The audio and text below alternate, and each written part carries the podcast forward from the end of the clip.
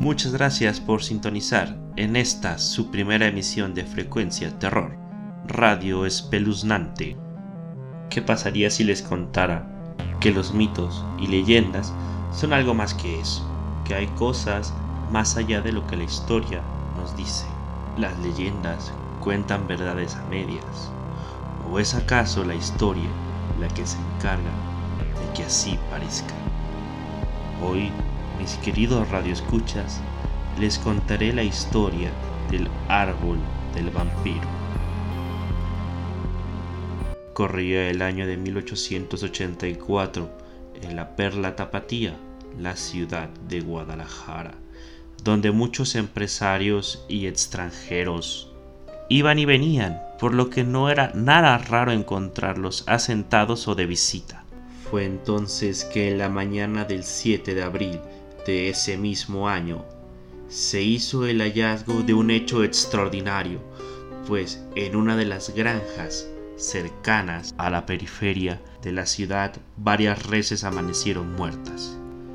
El hecho de por sí era raro, pero lo más extraño era que al ser examinadas por varios veterinarios, determinaron que no poseían rastro alguno de sangre y denotaron también que todos los animales muertos tenían dos incisiones pequeñas en alguna parte de su cuerpo.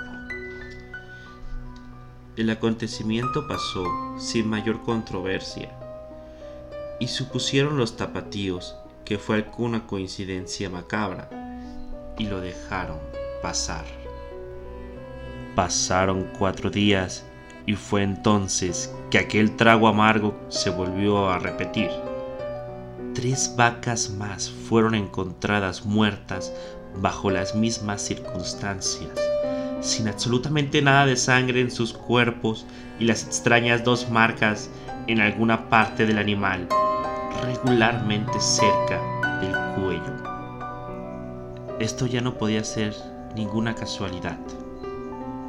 A la mañana siguiente encontraron el cuerpo de una chica, María Torres, la hija de un panadero local, muerta en un callejón cercano al negocio de su padre. Yacía pálida, con las ropas desgarradas, señas de que luchó contra alguien o algo, y en sus ojos se hallaba impreso el más profundo de los terrores. Pero lo más horrible eran las visibles marcas en su cuello, idénticas a las del ganado que habían encontrado los días anteriores. Lamentablemente, María Torres solo fue la primera de incontables víctimas, todas ellas despojadas de su sangre, como si algo se estuviera alimentando de ellas. La criatura que acechaba Guadalajara no tenía ninguna predilección por los pobres, los ricos, las mujeres o los niños. Todos eran lo mismo, alimento, pues amanecía siempre un cadáver sin una sola gota de sangre. Fue entonces que la perla tapatía se volvió un lugar inseguro para aquellas almas en pena que se atrevían a recorrer sus calles de noche. Javier Torres, el panadero, padre de la primera víctima, no iba a dejar que esto se quedara así. Él y otros más se cansaron de vivir con miedo e impulsados con justicia o venganza, encontraron el valor para montar guardias y descubrir quién era aquel que atormentaba sus vidas. Tras esperar varias noches, se hacía presente una figura enorme. Usaba un elegante sombrero de copa, una gabardina completa que le llegaba hasta los tobillos. Lo más extraño es que a donde quiera que fuera aquel hombre, parecía seguirlo una espesa neblina.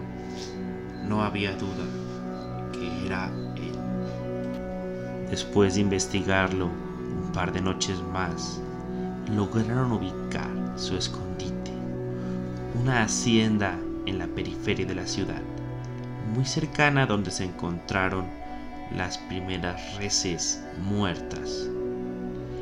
Y el propietario no era otro que el supuesto empresario Jonathan Goldsmith, un inglés que había llegado hacía justo un mes antes de que las primeras reses fueran encontradas.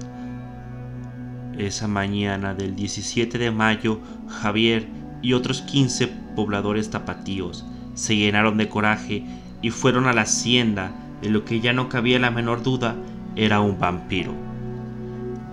Rompieron los pesados candados y armados con antorchas, trinches y rudimentarias estacas irrumpieron en el recinto que yacía vacío, pero rápidamente uno se percataba de que algo maligno se ocultaba allí.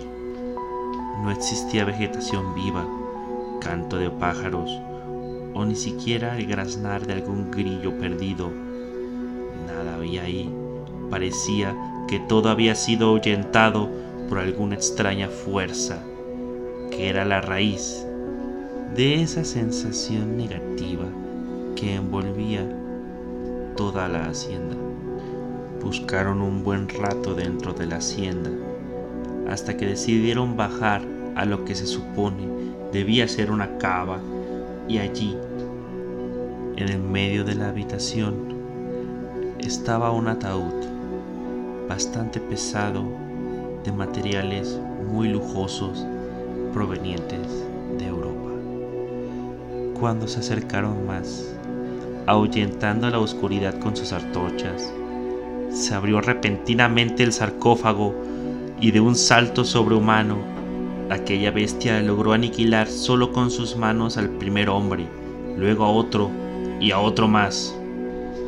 Javier y los demás superaron el miedo rápidamente, trataban de darle con los trinches y antorchas hasta que lograron arrinconarlo contra la pared.